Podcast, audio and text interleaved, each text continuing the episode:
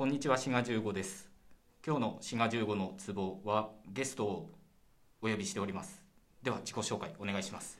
皆さんこんにちは。職業中国人のムイムイです。よろしくお願いします、はいお願いします。志賀さんだ。目の前に志賀さんが。いやムイムイさんがっていう感じですけど、実はムイムイさんとコラボコラボしてほしいっていうようはない。お便りがムイムイさんの方にも多分来て、そうですね。僕の方にも来ててずっと保留していた。こういうでも待望のコラボですよ。まあこういう機会をいただいたということで、はいはい。よろしくお願いします。まあ、ムイムイさんは中国語母語話者っていうことで。すね。でで日本語はまあ第二言語というか、はい。ということですそうなんですよ。ご出身はど何省に？えっ、とね中国の浙江省っていうまあ上海のちょっと南の方ですね。あ南部の方はい南部の方ですね。でプートンファもそうですね。まあそれはもう学校で習うぐらいで、で地元の方言ももちろんあります。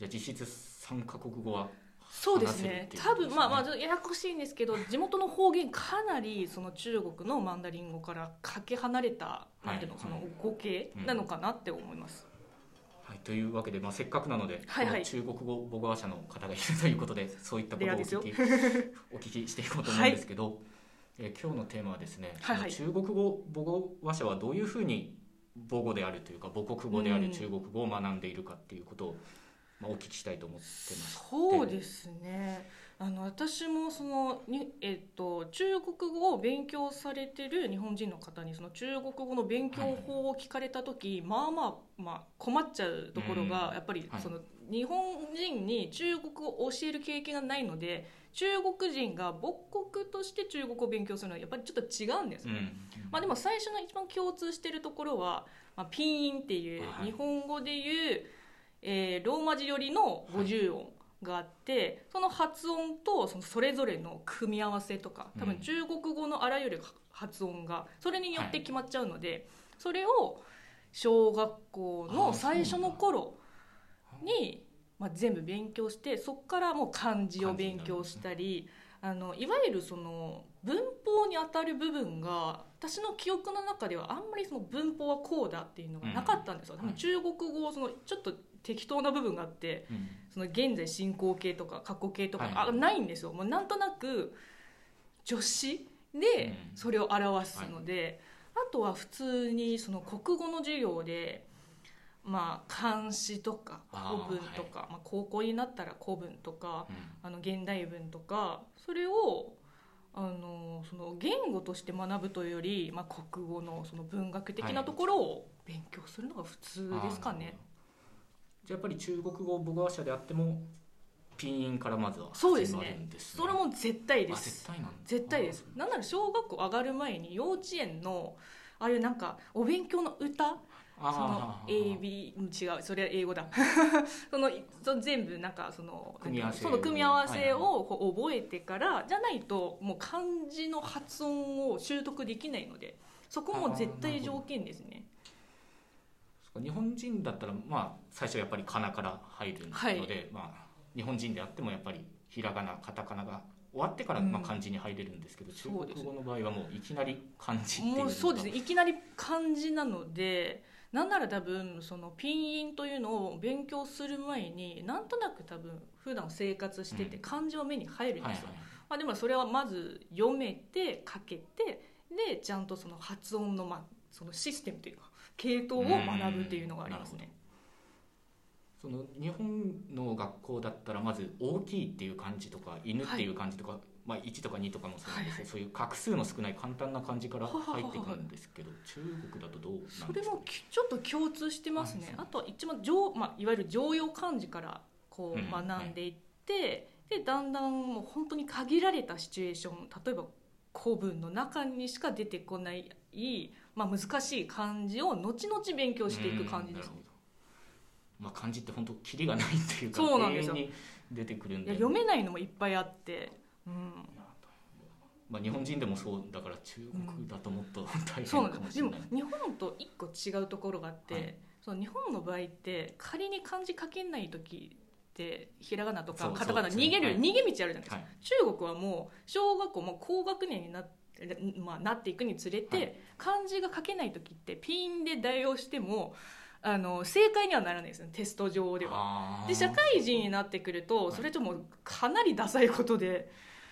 あじゃあ知らないとそう知らないとあの本当に、まあ、あんまよくないんだけど、まあ、ちょっと誤字で代用するとか。別の発音が同じ。そうでもそれはもうあの不正解なんですよ。うんまあそうか。日本語だったらそう。ひらがなカタカナでねともうそれ逃げれるとまだねギリギリセーフっていうところはあるんですけど。あなるほど。で先ほどちょっとおっしゃってた、はい。そのピン音の順番みたいなものっていうのははい。日本語のあいうえお順みたいなものなんあちょっと似てますね。なんか母音まず母音か母ら音から始まあとでそこから子とかるになっていく。いやなんちょっとそれで思ったのが、はい。あの2008年に北京オリンピックがあった時に、その、まあ、各国の選手が入場する時の順番っていうのが、はい。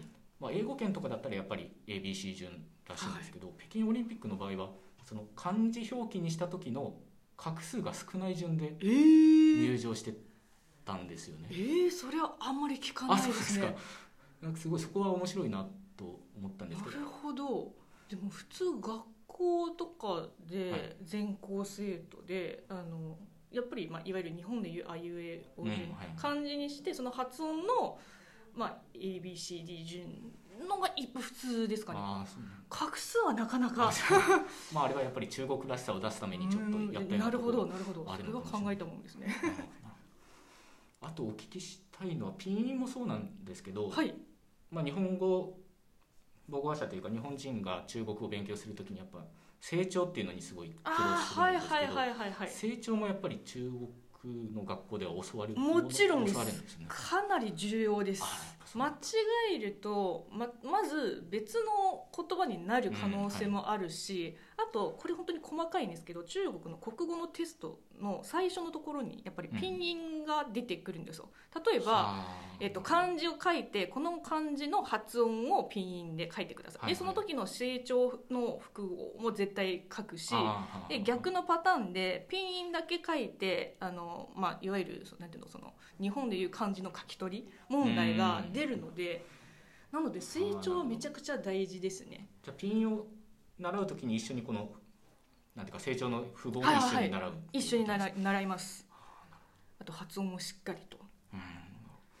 そこはちょっと日本語とはちょっと違うかもしれないですね。違いますね。アクセントはそんな多分学校では習わないので、うんなるほど。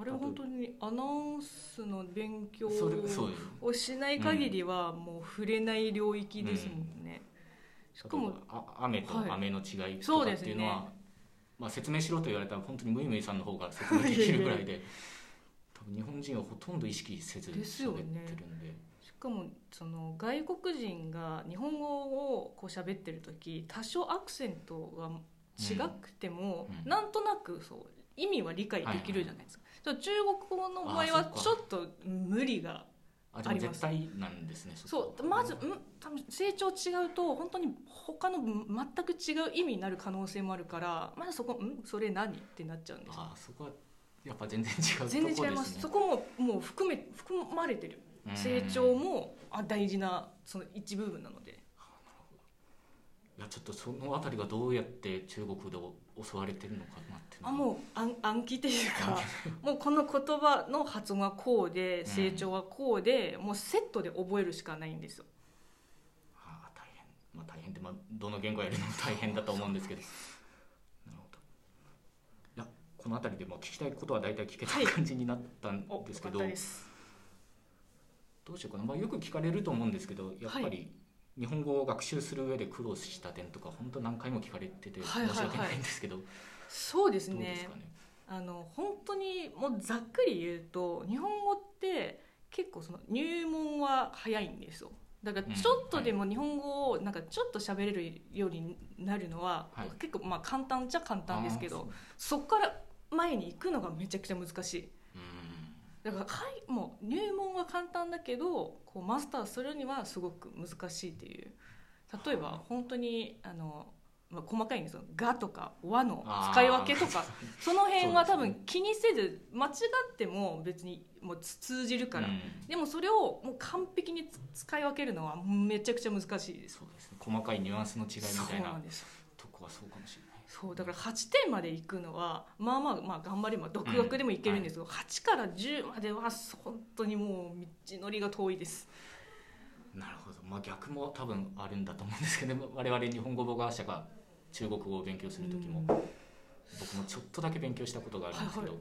全て忘れてしまった。何も 言えないんですけど、まあ、成長とかあったなとか、うん。でも多分中国語は逆パターンですね。最初がもういろいろありすぎてあでもそれをクリアできたらそこからもうただ練習するだけでもうなんとなくいけると思います、ーまあね漢字使ってるからちょっと馴染みやすいような気はするんですけど。